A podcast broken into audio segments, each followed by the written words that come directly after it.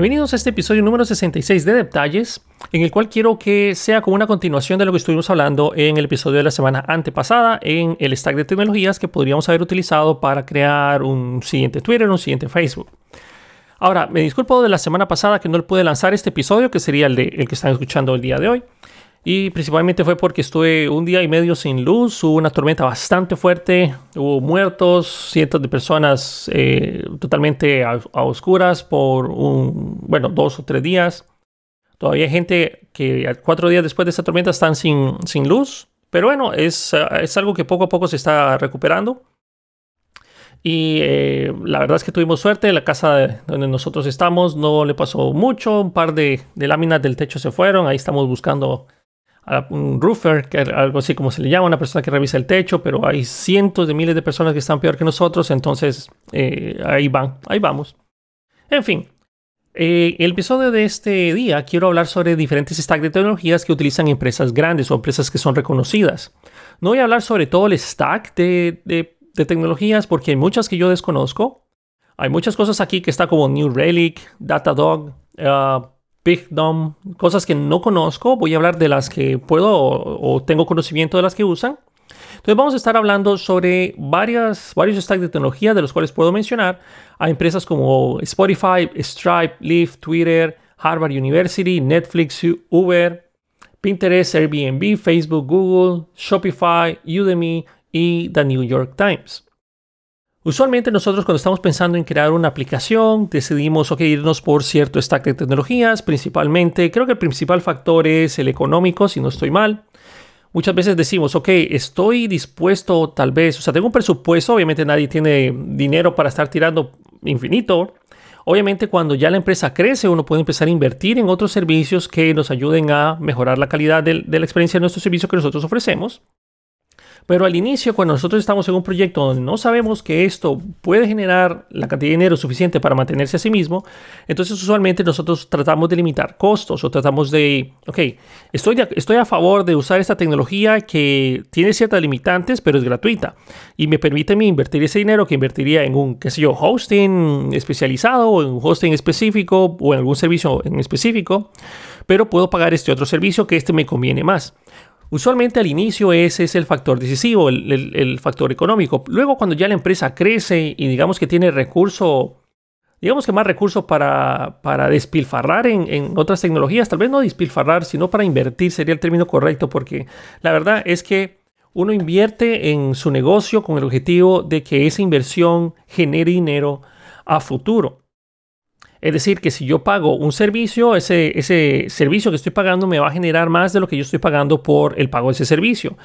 Eso es ah, a lo que usualmente apuntaríamos cuando nuestro, nuestra plataforma, nuestra aplicación va creciendo. Entonces, vamos a comenzar un poco sobre tecnologías que utiliza Spotify. Ahora, en eh, esta información la estoy sacando de stackshare.io. Ustedes pueden ir ahí. Yo lo, lo posteé en mi Twitter hace unos días sobre esta página para que ustedes puedan analizar ciertos stacks de tecnologías. A ciencia cierta, no les puedo afirmar de que esto es todo el stack de tecnologías que ellos utilizan, pero me parece bastante acertado muchas cosas que ellos usan. Generalmente las categorías que estas empresas están o la página de Stackshare está utilizando para agruparlas utiliza cuatro categorías principales, en algunos casos he visto una quinta, pero usualmente va en application y base de datos, que usualmente está la capa de aplicación y la capa de base de datos. Luego utiliza una nomenclatura para utilidades, que son como servicios extra de terceros que utilizan para sus propios beneficios, para su propio servicio principal.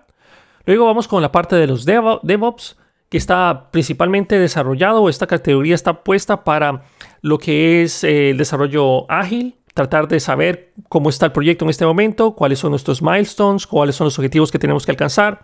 Y también está mezclándolos ahí la parte del test flight para asegurarse de que, o bueno, herramientas de testeo, que también están consideradas dentro de los DevOps. Y por último estamos con la capa de Business Tools, que son herramientas que ellos utilizan para el día a día.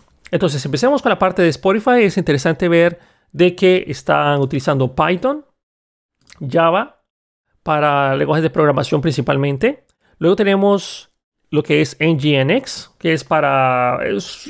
creo que ya lo he mencionado anteriormente. De hecho, tal vez se podría hablar por qué NGNX es tan popular. pero Nginx es un, es un open source, es un servidor open source, podemos decirlo así, muy, muy, con un alto performance. Digamos, dejémoslo hasta ese punto. Es muy utilizado allá afuera. Luego están utilizando también Postgre, usan, eh, bueno, Postgre, PostgreSQL, también está usando Bootstrap. Me gustaría ver en qué puntos usa Bootstrap, pero está utilizando Bootstrap en algunos lados.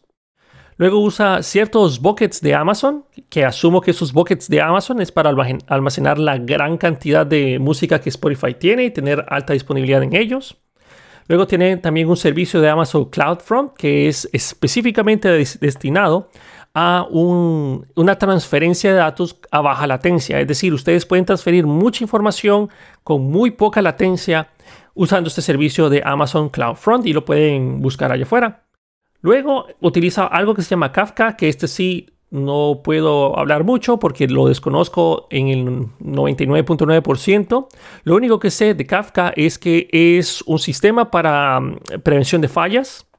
Luego utiliza otras tecnologías como Google BigQuery, que es utilizado más, más que todo, como su nombre lo indica, para poder realizar una cantidad de, eh, consultas o una cantidad masiva de consultas en poco tiempo.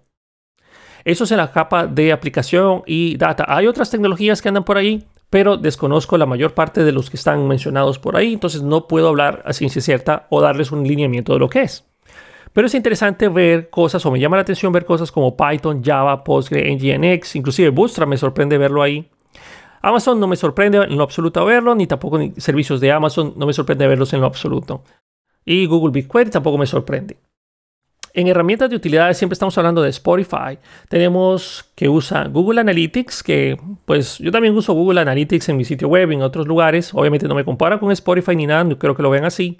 Pero Google Analytics es un servicio bastante útil en el cual ustedes pueden saber de dónde vienen sus consultas, inclusive Ah, no sé si ustedes han tenido la oportunidad de explorar lo que ustedes o el perfil que Google les ha creado a ustedes en base a sus consultas, en base a los servicios que usan, en base a las aplicaciones en las cuales se han logueado. Google va creando un perfil virtual sobre ustedes. esto le interesa, esto le interesa, esto le interesa. Esta persona estuvo buscando sobre esto, esto y esto. Entonces puede ser que esté, esté, interesado en esto, en esto y en esto. Entonces Google les va creando a ustedes un perfil y todo ese perfil es compartido y ustedes pueden saber mucho sobre las personas que consultan sus servicios con Google Analytics. Luego está utilizando Tulio, que Tulio es más que todo, aquí lo están utilizando para el envío de correos, una forma simplificada de mandar correos. Luego utiliza un servicio propio de Spotify que es Hub Framework, que es un componente personalizado, es un servicio personalizado que hizo la misma gente de Spotify para las integraciones con iOS. Luego tenemos la parte de DevOps, está utilizando Docker, Datadog, BigDom, TestFlight, Percy, que Percy no sé qué es Percy, vamos a ver rápidamente qué es Percy. Dice que es una forma de visualizar y revisar eh, los pull requests en la parte de GitHub. Interesante. No sabía que existía. Bueno, ahora ya lo sé, tengo una idea. Y usa, bueno, usa, otro en DevOps llamado Helios, que es también propio de, Spotify, que es un contenedor, digamos que es una forma de orquestar los contenedores similar a, a Kubernetes o Kubernetes o Kubernetes. En fin. Luego tiene en la parte de Business Tools, está usando el G Suite, que es, o G Suite, perdón, que es todo el set de herramientas de Google para, mm, bueno, que incluye Gmail, incluye todo lo que es Docs, incluye espacio en la nube, todo lo que es relacionado a la, plataforma de business o empresas de Google. Y ahí está. Y de ahí hay otras que la verdad desconozco, desk.com, que dice que es un sistema para eh, entregar soporte técnico a sus clientes finales. Mm algo para dar soporte. Interesante. En fin, eso es básicamente Spotify. Si nos vamos a la parte de Stripe, no me sorprende mucho ver Ruby. Usualmente las, las plataformas que están orientadas bastante a, servicios como APIs usan mucho Ruby. No sé si es coincidencia. Desconozco Ruby, honestamente yo conozco muy poco de Ruby. Pero no me sorprende ver Ruby en la parte de los servicios. Cuando está en o sea, cuando es algo altamente eh, enfocado a servicios, Ruby está, está por ahí bastante fuerte. Inclusive Shopify lo usa, lo usa bastante. Si no estoy mal, ya lo vamos a analizar. La capa de aplicación no especifica mucho sobre el tipo de base de datos que está utilizando, Más que todo que tiene un NSQ que es para mensajería en tiempo real. Y también usa el Apache Impala que también es para comunicación en tiempo real. No me sorprende que estas dos tecnologías, las desconozco las dos en SQ y Apache Impala, las desconozco, pero no me sorprende ver que tengan muchos énfasis en servicios de comunicación en tiempo real. Obviamente Stripe es una empresa que se dedica principalmente a habilitar cobros y obviamente los cobros tienen que ser en tiempo real. Ustedes no quieren comprar o pagar por algo y que a los tres días, que hasta que un humano lo revise, darle acceso a lo que ustedes adquirieron, ¿no? Ustedes quieren todo o nosotros queremos todo inmediatamente, especialmente si es un servicio digital. Pagamos el servicio digital, inmediatamente queremos acceso al mismo. Luego vamos con la parte de utilidades. Está utilizando Google Analytics, un par de servicios de Amazon como Amazon Route 53, Amazon SES, que Amazon SES también es otro servicio dedicado al envío de, de correos electrónicos. Hay muchas cosas que están dedicadas en la parte de Stripe para correos electrónicos. Tenemos Mailgun, que también es otro servicio para envío de correos electrónicos, pero si no estoy mal, este es solo para desarrolladores. Usa otro que se llama Mandrill, que este también es una forma para mandar transaccionalmente y disparar ciertas cosas basados en, o sea, disparar correos electrónicos basados en ciertos eventos que sucedan. Es como una forma automatizada de, de mandar correos electrónicos. Es bien interesante, la verdad lo usé una vez. Luego tenemos la parte de DevOps, se está utilizando Circle CI, que es una forma para automatizar el proceso y revisión y la escalación del mismo proceso. Y otro que es uh, PagerDuty, que no sé exactamente qué es, no lo he usado en absoluto. Tal vez más de uno de ustedes sí sabrá qué es, pero yo en lo particular no lo he visto. En la capa de Business Tools está utilizando G o G Suite, perdón, G Suite que es nuevamente el set de Google para las herramientas de correo electrónico, espacio en la nube. Hay una interesante aquí que me sale que es Asana y Asana es un es un gestor así tipo Jira, que es, bueno, también no sé si ustedes conocerán Jira, pero es una forma de darle seguimiento al equipo, saber cómo están, qué están trabajando, qué tienen que hacer hoy. Es bastante utilizado y a mí ese anuncio de, de, de Asana me cae a cada rato. Me cae muchísimo, muchísimo, pero en lo personal yo estoy trabajando más con Jira pero me cae mucho Asana. Y de ahí hay otras eh, tecnologías que están anotadas ahí que desconozco. PagerBot, Clara Labs, Zendesk, que eh, en lo personal desconozco. Pero eso es básicamente la información que nos ofrece la página de StackShare sobre Stripe. Si nos vamos a Lyft, que imagino que ustedes sabrán qué es, pero Lyft es una aplicación también tiene su, contraparte desktop, pero usualmente es la aplicación que utilizan o la competencia directa de, Uber en ciertas zonas. Ok, uno abre la aplicación de Lyft en el, celular, pide un taxi o pide un Lyft, como sería el, término. Viene, viene, el tipo, te recoge y te lleva al lugar donde está y eso, eso es. Lo interesante de Lyft, eh, que acorde a lo que está en StackShare, está construido en React Native, Python, obviamente usa React, JavaScript, HTML5, que no me sorprende porque está utilizando React. Utiliza Java, Nginx nuevamente, MongoDB, Cloud, Cloudflare, Google Drive, que no sé por qué aparece aquí Google Drive con el stack de tecnología, seguro lo utilizarán para almacenar archivos o no sé para qué lo usarán Google Drive, sería interesante analizarlo. Seguramente es que sí, estoy viendo los business tools, ahí tienen agregado también el G Suite, entonces ahí está la parte de Google Drive seguramente. Están utilizando también ciertos componentes de Angular. Sería interesante ver en qué punto eh, tienen Angular. Seguramente con la referencia que yo veo es que originalmente tenían Angular en sus proyectos y luego migraron a React. Es mi, por decirlo así, mi punto de vista, porque estoy viendo que es Angular JS, entonces la primera versión de Angular, dudo mucho que sea la decisión de Angular en otro punto, o sea que no es Angular propiamente, es Angular JS. También usa Redis. Este también se los mencioné en el episodio de la semana anterior, en el cual eh, es una forma de tener una base de datos en memoria, la cual es sumamente rápida y por eso lo tiene aquí también anotado, seguramente por eso lo usan. Varios buckets de Amazon para almacenar información. Me imagino que, no sé, eh, este es un bucket específicamente para imágenes o archivos. Seguramente es que aquí es donde las personas ponen fotografías sobre reseñas o las fotografías de los usuarios, o imagino que ese es el bucket en el cual está haciendo mención acá. Nuevamente en la página de StackShare no es que dice exactamente para qué lo está utilizando, pero sí dice por lo menos el stack que está utilizando. Yo puedo hacer conjeturas de esto mismo.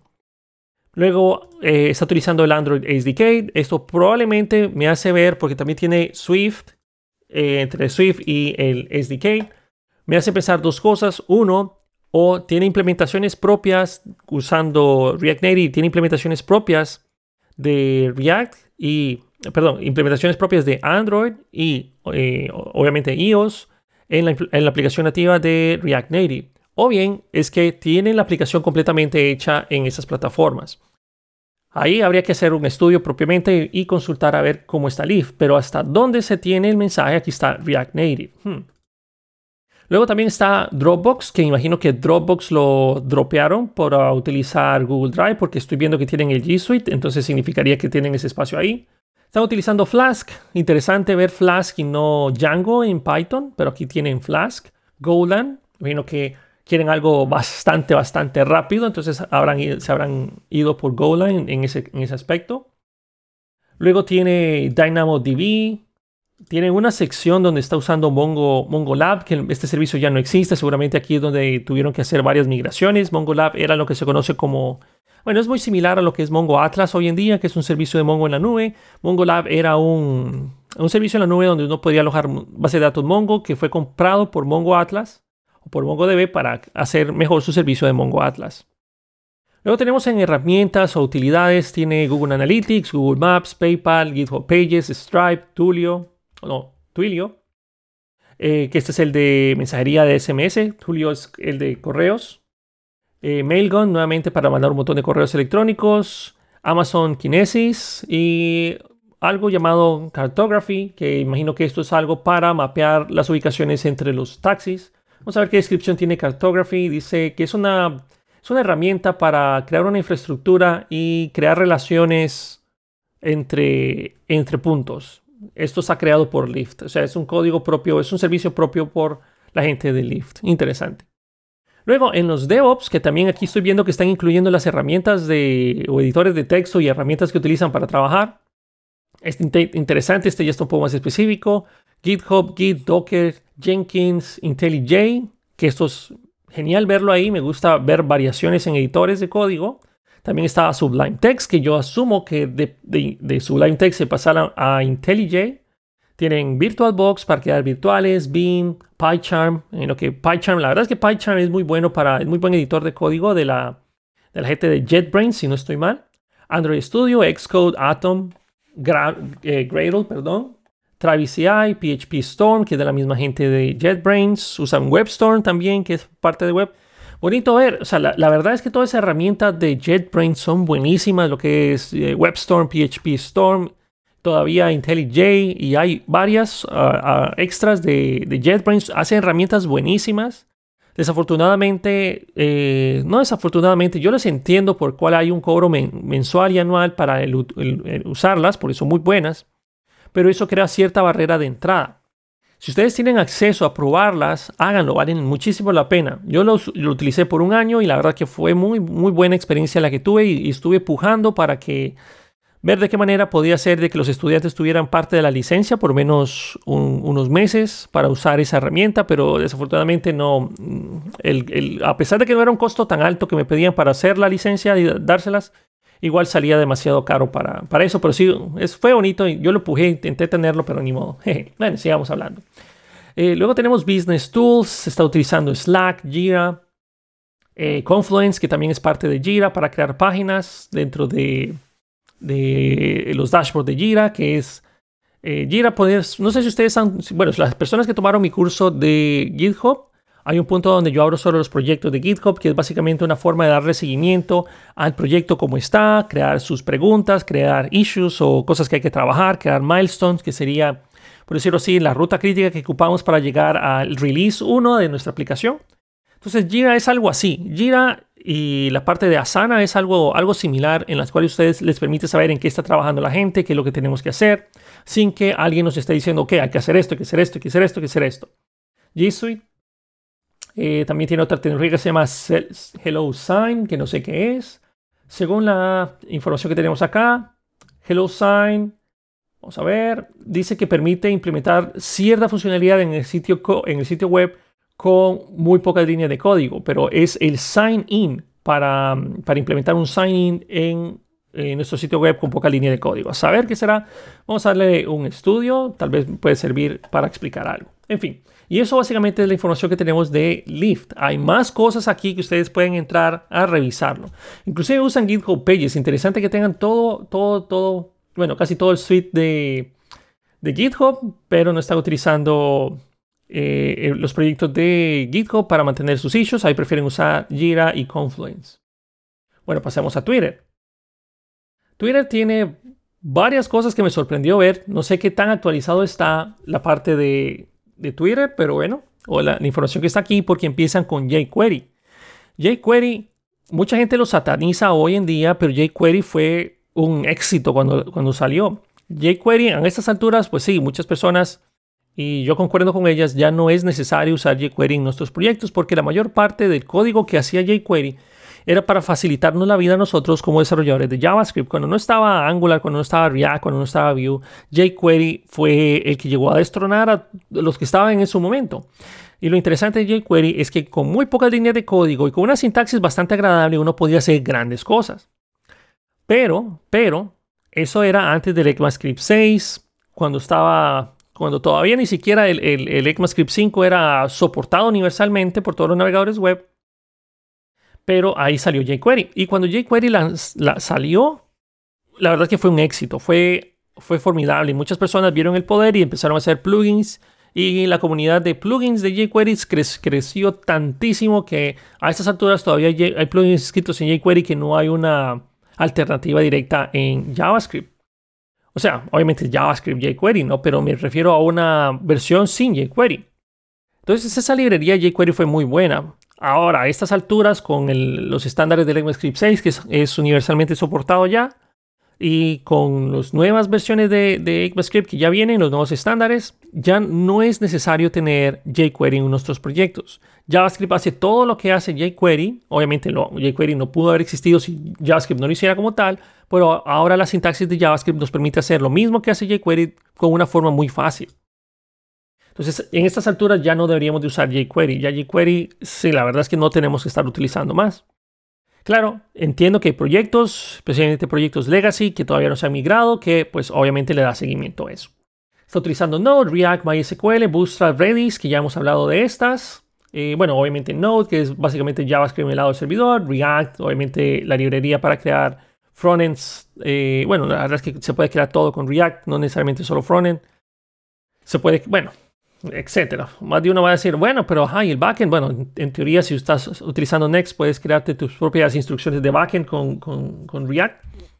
En fin, es, es, eh, es, interesante todo lo que puede hacer React. Bueno, está React, MySQL, Bootstrap, Redis, nuevamente eh, una base de datos en memoria, GraphQL, qué bueno verlo acá. Eh, GraphQL es una forma para que ustedes puedan crear una comunicación entre el frontend y el backend, pero el backend poder crear un único endpoint. Claro, ustedes pueden tener varios endpoints de GraphQL también, no, necesariamente es uno, pero usualmente ustedes crean un único endpoint.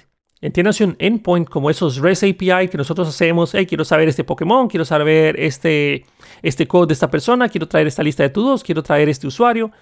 En lugar de tener cientos de endpoints, ustedes solo tienen uno y GraphQL se encarga de procesar ese request y regresarles la respuesta que ustedes están esperando. Y algo genial que tiene GraphQL es que ustedes desde el frontend le pueden solicitar al backend qué campos quiere. Eso ayuda muchísimo a evitar que manden más información de la que ustedes necesitan. Por ejemplo, si solo están interesados en el ID y una imagen sobre, qué sé yo, los Pokémon, ¿para qué vamos a traer toda la información de las habilidades, sprites, eh, eh, vamos a traer eh, las evoluciones, ¿para qué vamos a traer una respuesta que puede ser unos 500k o unos 200k, digamos, exageremos, algo enorme cuando ustedes solo quieren el ID y el nombre, o el ID y una foto, o el ID y la foto y un nombre. Eso es lo genial de GraphQL, que ustedes pueden especificar desde el frontend qué quieren que el backend les responda. Y literalmente el backend procesa esa respuesta, esa petición, perdón, y les manda la respuesta que ustedes solicitaron, si es que es posible hacerla.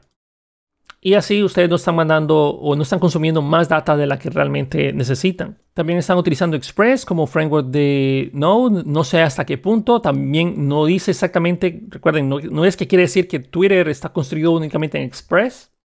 Seguramente aquí hay integraciones o tendrán algunos servicios o se movieron a otras tecnologías, no especifica, recuerden, pero lo que dice es que fue utilizado. Tiene Ruby on Rails, tiene Scala. ¿Qué más puedo reconocer por acá? En la parte de Application Data. Vamos a ver, tiene Apache Storm, GraphQL Ruby, que es la integración para eh, que puedan crear GraphQL, servicios de GraphQL en, en, Ruby. El nombre lo dice todo. También se ve eh, ciertos servicios de Oracle. Tiene Oracle, no dice la versión, pero subamos la base de datos. También hay un servicio de Oracle Dean, que este no estoy familiarizado, pero según la descripción que tiene la página de StackShare, habla sobre que es para manejar DNS tanto interno y externo. Habría que ver qué. En la parte de DevOps, Docker, Grunt. Ah, Grunt. Tengo ciertos, eh, cierto cariño, cierto respeto por Grunt, antes lo usaba mucho. Que es para gestionar tareas o para programar tareas automáticas. Eso hacía, hacía los build times bien agradables. Bower, interesante. Luego tenemos en la parte de Business Tools, Jira, G Suite, que esos son los que puedo reconocer. Hay varios servicios de, correo electrónico como Campaign Monitor, que esto es básicamente para crear los newsletters. Hello Sign, interesante para manejar el sign-in automático. También tiene un I Done This, que es un servicio para manejar listas de tareas, parecido a lo que se encuentra en Jira. Imagino que de, I Done This pasaron a Jira, porque creo que Jira es más grande que I Done This, pero bueno. Y eso básicamente es lo que tenemos en la parte de Twitter. La parte de Harvard University no hay mucho, pero de lo que está aquí interesante es que está PHP, Nginx, Bootstrap. La parte de las utilidades tenemos Google Analytics, Chartbeat, que no sé qué es, no he usado Chartbeat, pero según la descripción de StackShare dice que es un real-time data for um, frontline action takers. O sea, como para, para algo en tiempo real para tomar decisiones, digámoslo así. Están utilizando WordPress. Primera vez que veo en estos sitios que están utilizando WordPress. No tengo nada en contra de WordPress. La verdad es que WordPress llegó hace muchos, muchos años y creó cosas fenomenales y todavía se sigue utilizando hoy en día. Y no hay mucho. En la parte de Netflix es interesante que hay varios servicios. Y vamos a la parte de Application and Data. Tenemos Python, Node, React, Java, MySQL, Postgres. Varios buckets de, de Amazon, que estos buckets son, imagino, para almacenar el volumen inmenso que tienen de videos. Entonces se almacenarán ahí. Están usando Flask. Tienen Amazon RDS. Tenemos Amazon DynamoDB. Tenemos, ¿qué más hay por aquí?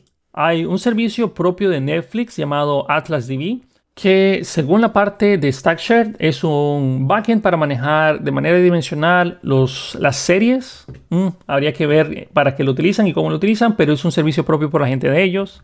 Hay varias utilidades de las cuales puedo reconocer Amazon SES y usan otros dos que desconozco como Urban Airship y Falcor. Falcor dice que es una librería JavaScript para data fetching. Interesante, no lo he visto, hasta ahora lo sé. Y fue creado por la misma gente de Netflix. Usualmente cuando las, las empresas como Spotify, Netflix son gigantescas, usualmente ellos encuentran o se encuentran en un bloqueo en el cual no pueden avanzar o la tecnología que existe no les sirve para poder desarrollar lo que el servicio que ellos necesitan o satisfacer la necesidad. Y es por eso en, la cual ellos mismos crean sus propios servicios para poder satisfacer específicamente esa necesidad. Habría que ver por qué, por qué llegaron a necesitar esto, pero nuevamente es interesante ver que tienen ese ejercicio ahí o que tienen esa librería ahí listo para hacer peticiones HTTP. Luego la parte de DevOps, Git, GitHub, Jenkins, Gradle, tienen el Amazon CloudTrail. ¿Qué más? Hay varias cosas interesantes que no, no conozco, por ejemplo, el Logic Monitor. Dice que es SaaS-based, una, ah, una herramienta automatizada para analizar cómo se encuentra la red, cómo se encuentran sus sistemas, que es un, es un NOC, es un sistema de monitoreo, digámosle. Luego tenemos en los Business Tools, que casi siempre los mismos. Si, se pone a pensar, está G Suite. Significaría que como que G Suite está ofreciendo, ofreciendo algo muy bueno. De hecho, en la empresa donde estoy trabajando aquí en Canadá también están con el G Suite. Confluence, que es para crear páginas, también está bien amarrado a Jira. Luego tiene OneLogin, que el OneLogin es utilizado para crear un single sign-on, es decir, un, solo sign-on entre múltiples dominios. Luego tiene el Hub Commander, que esto también, si no estoy mal, es otra tecnología que la misma gente de, de Netflix creó. Y según StackShare, es un bot para GitHub para manejar y, revisar ciertos eventos. Habría que ver qué son esos eventos también. Y esa es la parte que tenemos aquí de Netflix. Luego pasamos por Uber, que eh, nuevamente la idea de hablar con cada una de estas empresas es que miremos básicamente una, un patrón en común, que eso es algo que ya vamos a empezar a, llegar al final. Luego estamos hablando aquí de Uber. Uber tiene referencias a jQuery, Python, Node, React, Java, Nginx, MySQL, PostgreSQL, MongoDB, Redis, varios buckets de Amazon, Kafka nuevamente, Golang, Swift, Objective-C, eh, Backbone.js, uy, hace años de no, mirar Backbone.js, Cassandra, Apache Spark, eh, Apache Drift, eh, este de Drifts, no sé qué será Drifts. Según la gente de eh, de la página de, la cual estoy sacando la información, dice que es una forma o una herramienta para construir código o plataformas cross-platform. Hmm. No sé qué es, no sé qué será. Luego en las utilidades, los típicos Google Analytics, PayPal y también tiene un Elasticsearch, que es para una forma optimizada de hacer un motor de búsquedas optimizado para hacer peticiones mediante APIs. Interesante. Eh, Tulio para correos electrónicos y también para SMS. Es interesante ver que empresas así de grandes, claro, Uber inició pequeño, pero luego creció muchísimo. Y es ver que muchas empresas confían en Tulio para sus SMS. Hay otros servicios que no he usado, que no conozco. Megapixel. Tenemos también Crazy Egg, que no sé qué es, según la documentación que tenemos en Stack Blitz, perdón, en StackShare habla sobre que es una forma de visualizar los visitores, los que están visitando tu sitio web mediante clics. Saber, a saber. Tiene Terraform, que bueno verlo acá para automatizar toda su construcción de backend en, o la infraestructura en la nube de Amazon con, Terraflow o Terraform, perdón. Y aquí hay varias cosas que no conozco M3 no lo conozco, SAP, SAP SAZ no lo conozco, no es el SAP SAP, es ZAP. Según la documentación de, StackShare, dice que es para ah, manejar los logins de los usuarios en Go. Interesante. Luego tenemos Business Tools, nuevamente G Suite, Osana o Asana, en vez de Jira, que es la contraparte. También está el I Done This, que es otra lista para, de tareas. OneLogin para mantener un single sign-on en todas las aplicaciones. Que todas las aplicaciones se refiere móvil, desktop, web, etc. Y pues de ahí es lo interesante que nosotros podemos sacar de la parte de Uber. Si nos pasamos a Pinterest, caemos en básicamente un stack muy similar a las anteriores. Python, React, Java, Nginx, MySQL, Redis, buckets de Amazon para almacenar información de las imágenes seguro. Django en lugar de Flask. Interesante porque yo estaría esperando que la mayor parte, que fuera más, que fuera un común denominador ver que las personas que trabajan en Python estén trabajando en Django en lugar de, Flask, pero bueno. Golang, Objective-C, Backbone.js. Está también eh, referencias a Edgecast, que no sé qué es Edgecast, pero tiene que ver con eh, Verizon. Luego tenemos um, tiene un MySQL Utils propio de Pinterest, que son una serie de procedimientos que fueron creados por la misma gente de Pinterest, según la parte de StackShare. En utilidades, ninguno de los que está aquí reconozco. Spark Post y Bitbar, no sé qué serán. Se puede leer la descripción, pero igual no estoy seguro. Pero uh, Bitbar hace referencia a Android y iOS devices para crear juegos, ah, probar y, organizar juegos, saber. Seguramente es que es como los jueguillos esos que estaban antes en Facebook, que eran en Flash, que ya dejaron de existir. En fin. La parte de DevOps, Docker, Webpack, Xcode. Tenemos uh, Zookeeper, que no sé qué será. Varias herramientas propias de Pinterest como eh, Teletran. Teletran, vamos a ver. Es una forma y un procedimiento para hacer deployments creados en la, por la propia gente de Pinterest.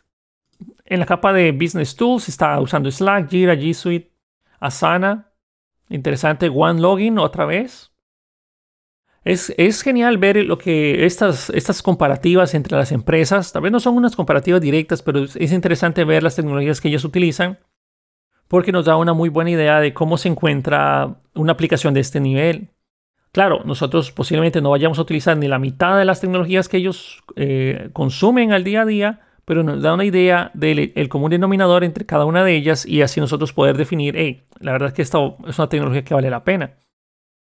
En la parte de Airbnb, aunque también más de uno va a decir, sí, pero hay muchas empresas que estás hablando de las mismas, como Airbnb, Uber, eh, prácticamente es la misma empresa a la, hora de la, al final, ¿no?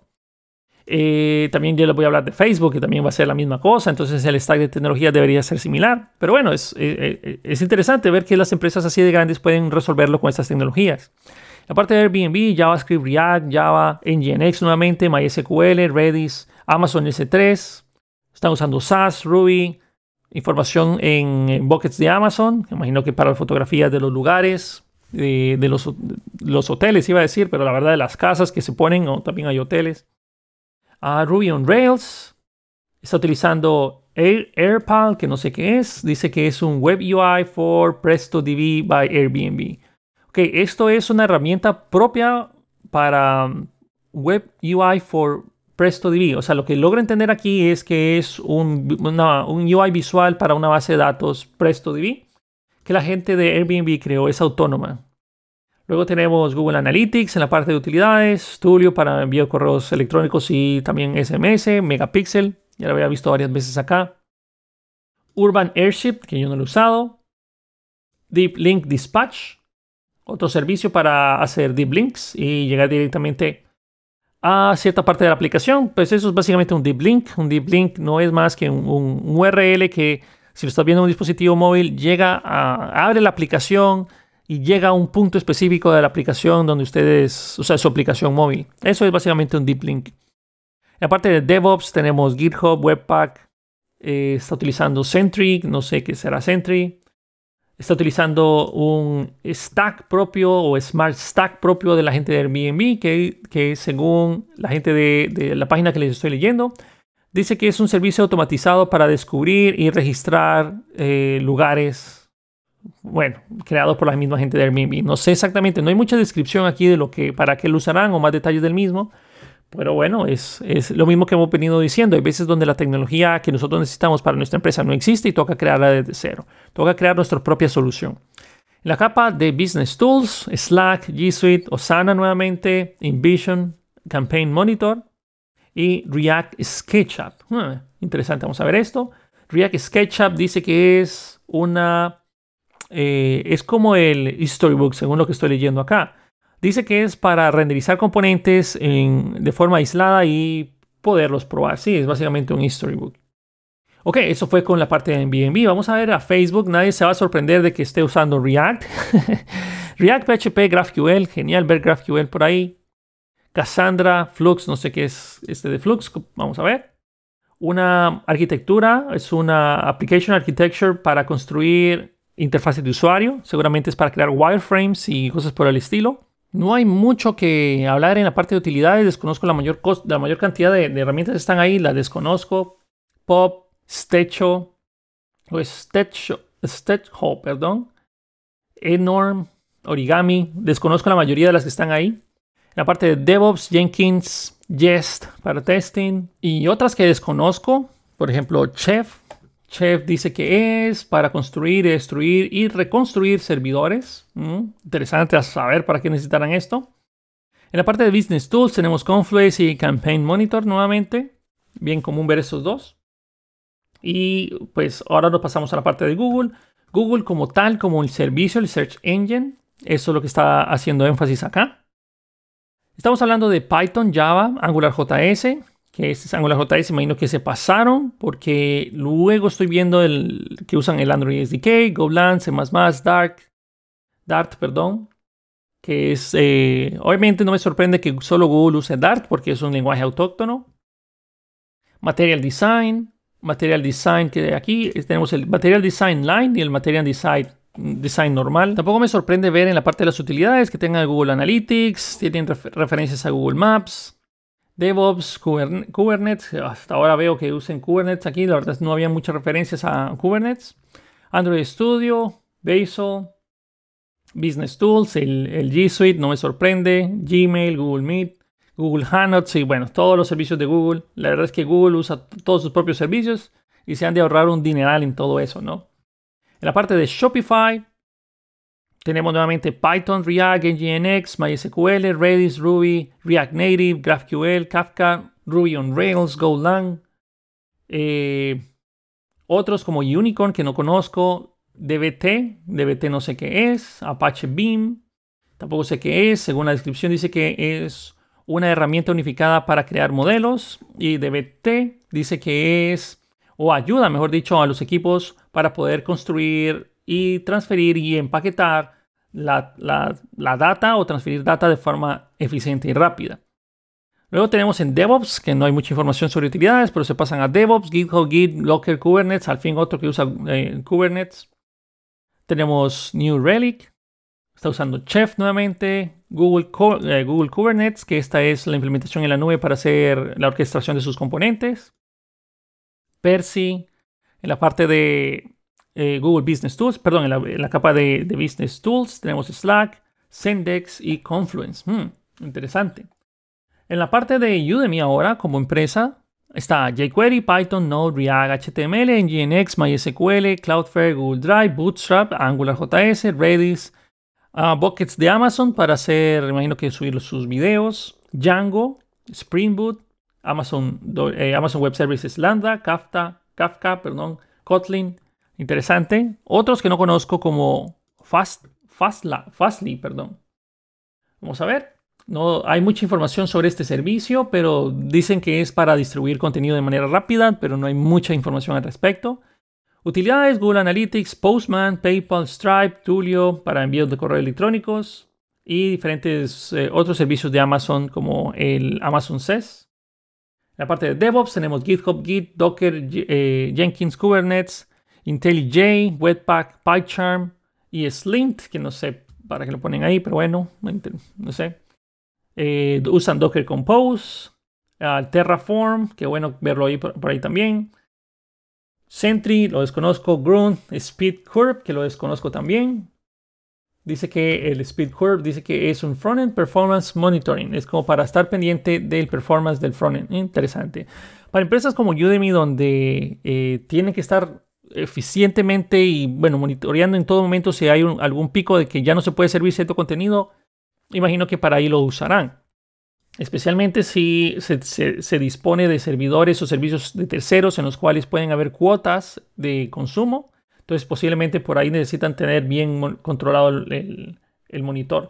Bueno, que no sé si a ustedes les ha pasado que dejan viendo Netflix o YouTube un gran rato y les pregunta, hey, seguramente ustedes todavía están viendo eso es seguramente porque, o eso es normalmente porque hay cobros en, la, transferencia de información. Entonces, si ustedes no están viendo el contenido, prácticamente le están cobrando a la gente de Spotify, Netflix y toda esa gente. Bueno, Spotify no lo hace, pero sí, la gente de Netflix y YouTube les están cobrando algún tipo de servicio por eh, información y kilobytes de transferencia que no están utilizándose o no están, no están sirviendo para nada. Es decir, se están perdiendo en el aire. Entonces, por eso es que a la larga les pregunta, hey, ¿seguro que todavía estás viendo? ¿Todavía estás vivo? ¿No estás muerto? O cuando se duerme la gente viendo Netflix, por ejemplo. Entonces, por eso pausa el stream para inmediatamente evitar ese consumo o esos cobros adicionales. Luego tenemos la parte de Business Tools, Slack, Jira, Trello, Confluence. Y el último que quería hablar era la parte de New York Times, que estoy viendo que ya estoy llegando, uff, bastante rato de solo hablar de esto. Estamos hablando de que usan uh, Node.js, React, Apache, Apache HTTP Server, GraphQL, Kafka, Google App Engine. Vamos a ver este, Google App Engine si está bien. Amazon DynamoDB, Apollo para las comunicaciones con GraphQL desde el frontend. Google BigQuery. La parte de herramientas de utilidades tenemos Google Analytics, Tulio. Tenemos para el envío de correos Tulio. En DevOps tenemos Docker, Kubernetes, New Relic, Varnish y Google Kubernetes. la parte de Business Tools, G Suite. Y bueno, básicamente esto fue un breve resumen de lo que nos ofrece la página de StackShare para estas empresas, pero lo interesante es que hay muchas cosas en común que podríamos sacar de ellas. Por ejemplo, que Python, React, Nginx, MySQL, Redis son tecnologías que son altamente utilizadas en la parte de Application y Data. Usualmente se conecta MySQL con Redis para tener una, lo mejor de los dos mundos. Es decir, una velocidad extraordinaria con la parte de Redis y el storage de MySQL o el poder de almacenamiento de MySQL. Obviamente también a costos un poco más bajos. También la parte de Git y GitHub, Docker son estándares, nuevamente casi todas las, utilizan. En la parte de herramientas como por ejemplo de, de administración, Jira, también tenemos Confluence, tenemos Slack. Eh, básicamente no se sale mucho de eso, en algunos lugares tenemos Asana, pero es básicamente lo mismo. El G Suite de Google, luego tenemos Asana, que es, eh, es interesante también, no lo he usado, pero sí lo he visto bastante en anuncios específicamente. Jira, que son los más comunes. También nosotros tenemos Google Analytics, que básicamente es el que tiene el poder ahí, el, que tiene el control sobre ese mismo. Y básicamente esos son ciertas características interesantes que podríamos rescatar de cada uno de ellos. Yo los invito a que ustedes vengan a ese sitio web, que vayan a ese sitio web, ahí lo dejé en mi Twitter ese, ese enlace hace unos días, para que puedan venir ustedes y sacar sus propias conclusiones. Lo que voy acá, a lo que vamos aquí, es que de estas empresas enormes, por lo menos, por lo menos nos da un panorama para saber, hey, eh, si quieres mandar un servicio de SMS, ah, bueno, usamos Tulio. Si queremos eh, usar o crear nuestro frontend, estamos usando React. Que si nosotros queremos almacenar grandes volúmenes de información, vamos a usar buckets de Amazon. Que si nosotros queremos eh, prácticamente eh, es, algo que se ve común en cada una de ellas, que si queremos hacer cobros tenemos, pero obviamente estos son cobros, la mayor parte de estas empresas son eh, norteamericanas, entonces está Stripe y está PayPal. Pero obviamente esto podría diferir un poco con los demás países del resto del mundo, ¿no? Pero por lo menos nos da una buena idea de qué es lo que se usa en empresas de este nivel. Y bueno, esto fue lo que quería terminar. No metí esto en el podcast anterior porque era demasiado pero por lo menos tenemos una idea y un panorama de qué es lo más utilizado por estas empresas, que usualmente si estas empresas pueden resolver su problema o su necesidad con esas tecnologías, probablemente nosotros también podamos usar algo similar. No quiere decir que estas empresas son, pues, eh, bueno, dictan el, camino de, de cómo van las tecnologías, porque cada empresa es diferente, cada empresa tiene necesidades diferentes, pero cuando tenemos un problema en común, usualmente poder ver y analizar qué uso o qué que uso una de estas empresas para resolver ese problema nos puede dar una buena pista de qué podemos usar nosotros en nuestros, en nuestros posibles problemas que tenemos en la organización. Dejémoslo hasta ese punto. Gracias por escucharme. Espero que el podcast de esta semana les haya gustado. Y el de la siguiente semana, espero poder hacer algo relacionado a que como yo ya me encuentro a punto de, terminar mi año y pico de elaborar, mi año y meses de trabajar en una empresa canadiense, quiero dar un par de experiencias en las cuales podrían ser de, utilidad para más de uno de ustedes. Pero bueno, eso va a ser el episodio de la próxima semana. Bueno, me despido. Nos vemos en el siguiente episodio de Detalles. Hasta la próxima.